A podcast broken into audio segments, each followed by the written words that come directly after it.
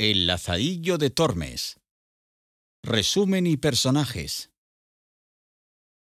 El Lazarillo de Tormes es una novela española en la que se cuenta de forma autobiográfica la vida de un niño que nació a la orilla del río Tormes.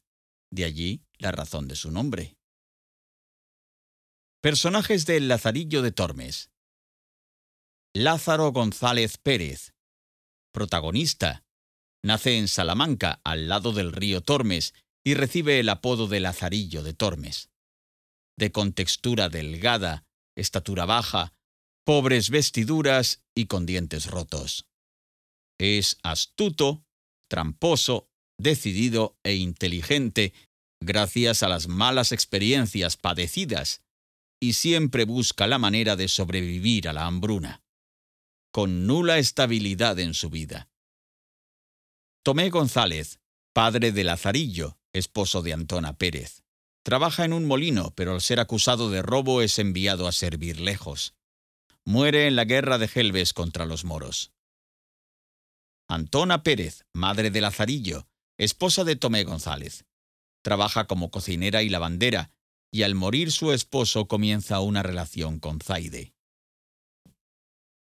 Zaide, padrastro de Lazarillo, de tez morena, fue esclavo durante un tiempo. Al estar con Antona es acusado de ladrón y luego azotado. El ciego, segundo amo de Lazarillo, a pesar de ser religioso, es de mal corazón, codicioso, corrupto e insensible. El escudero, tercer amo de Lazarillo, es orgulloso, superficial y solo le importa aparentar. Es de baja nobleza y desheredado por su familia. En realidad tiene pocos recursos. El fraile de la Merced, cuarto amo de Lazarillo, hombre religioso y pacífico, con un gran gusto por las expediciones y caminatas. El buldero, quinto amo de Lazarillo, corrupto, embustero, estafador, y se dedicaba a engañar. No tenía temor de Dios, fingiendo una religiosidad que en realidad no compartía. El pintor, sexto amo de Lazarillo, representa el renacimiento de la época, es un hombre de cultura y arte el capellán, séptimo amo de Lazarillo, hombre oportunista, correcto y que valora el trabajo como es debido. El alguacil, octavo amo de Lazarillo, se dedica a un oficio peligroso, el de la mano de la ley. El arcipreste de San Salvador, noveno y último amo de Lazarillo, hombre amable y sensible, pero también irreverente en cuanto a su religión la criada del arcipreste de San Salvador.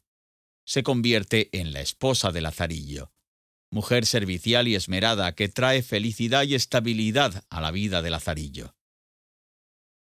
Resumen del Lazarillo de Tormes. Lazarillo fue criado en una familia de escasos recursos, en un ambiente marginal de delincuencia.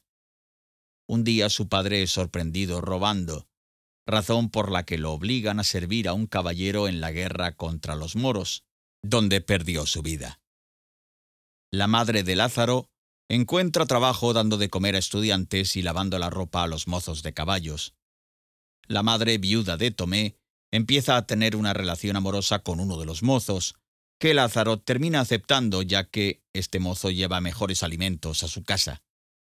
Todo parecía marchar bien hasta que un día el mozo es sorprendido robando y es capturado y azotado. Tiempo después de lo sucedido, la madre de Lázaro conoce a un ciego, a quien cree que Lázaro podría servirle como guía. Y así sucedió. Lázaro comenzó a trabajar para él como guía. Este astuto ciego le enseñó lo difícil que era la vida.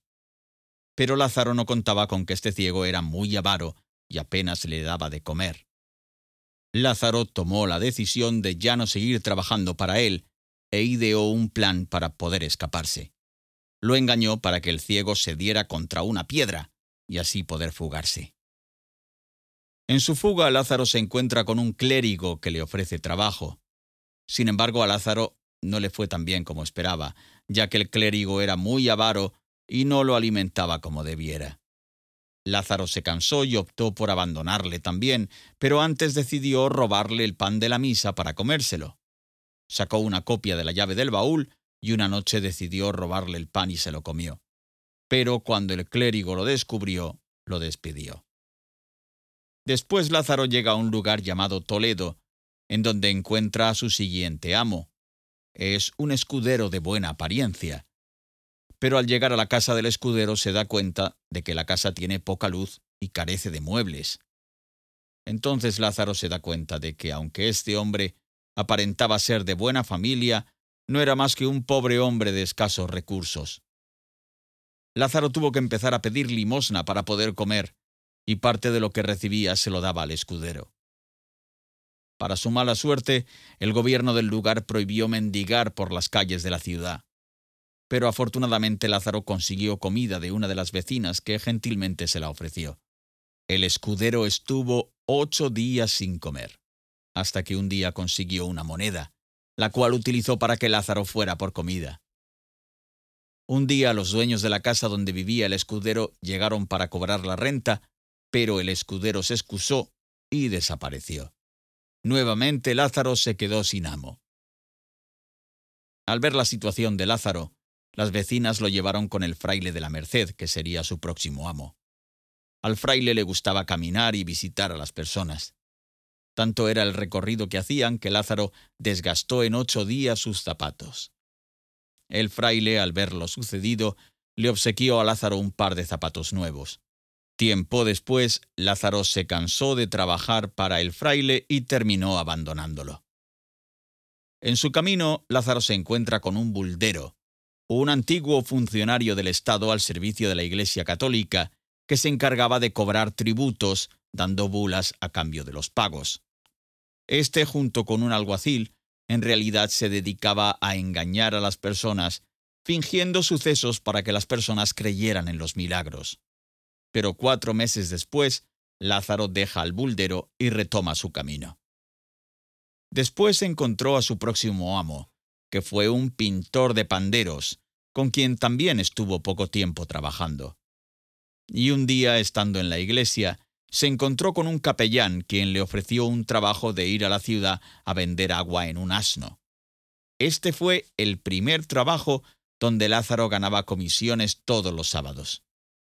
Después de mucho tiempo, Lázaro logró juntar un poco de dinero de la paga que le daba el capellán, y así pudo mejorar su apariencia comprándose una espada y ropa. Después de esto, Lázaro decidió dejar el trabajo con el capellán. Retomó su camino, pero ahora con una nueva apariencia.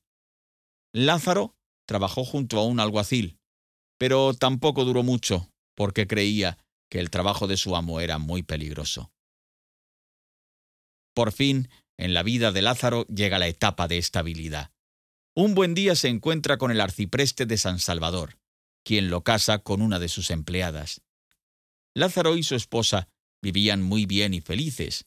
Ellos vivían junto a la casa del amo arcipreste. Después de un tiempo empezaron a surgir rumores de que la esposa de Lázaro mantenía amoríos con el arcipreste. Lázaro, al enterarse de los rumores, confronta a su esposa, pero ella lo niega en medio de un llanto que termina por convencer a Lázaro de que todo lo que se dice de ella no es más que una mentira. Lázaro decide ignorar los rumores y no dejar que nada impida la felicidad entre ellos, porque para él no había nada mejor que la vida junto a ella.